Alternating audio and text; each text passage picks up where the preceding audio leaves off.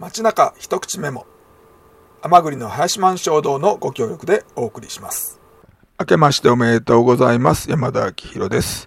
えー、皆さんお正月どのようにお過ごしだったでしょうか。と言っても、えー、日本のあちこちでは能登で大変な地震があり、えー、東京羽田空港では航空機の事故があって、まあ、あの、旅客機のね、えー、乗客の方皆さんちゃんと避難されてよかったんですけど、亡くなられた方もおられたりして、えまあ今年も一年、まあできることなら穏やかに過ごしたいものだなと思います。で、え今日はですね、え岡崎公園の2つの美術館、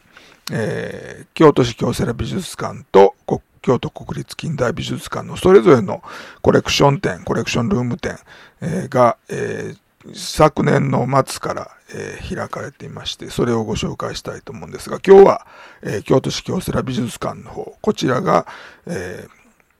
2月の25日までということになっています。で、えー、掛け替えはないのかな。えー、で、今回は、まあ、冬季、冬の期間ということなんですけど、特にその展示品に冬にちなんでというのは、えー、なくて、えー、私が見た限りでは、最初の部屋に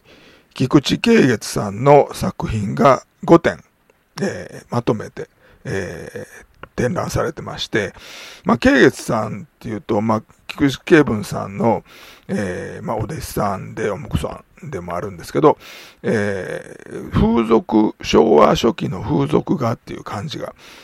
皆さんするかもしれませんが、歴史画もたくさん書いておられて、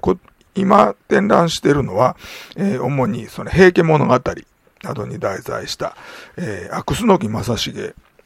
にちなんだものもありますが、えー、が出てます。で、えー、日本画の部屋が次にあって、で、その次のテーマと思われるのが、松本一葉さんという、えー、この方も昭和の初期に活躍された、やはり、えー、菊池慶文さんのお弟子さんだった人で、えー、まあ、あまり知られてないかもしれないけど、綺麗な絵を描かはる人で、この方の作品も6点まとめて展覧されています。で、えー、工芸の部屋を挟んで、えー、陶芸の、えー、これは、え、昭和の末から平成にかけてですけど、えー、坪井康香さんという方の前衛陶芸、えー、が展覧されてて、まあ、これらなかなか見る機会のない作品が、えー、いい作品が出てますので、えー、ぜひ皆さんもご覧いただきたいと思います。